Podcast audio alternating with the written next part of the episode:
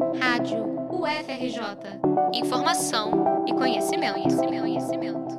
Nessa sexta-feira, dia 24 de novembro, o Programa de Apoio às Artes da UFRJ e o Núcleo de Estudos Afro-Brasileiros e Indígenas do Fórum de Ciência e Cultura promovem a segunda edição do Temporadas Arte Negríndias. Neste ano, o evento comemora os 40 anos do hip hop no Brasil.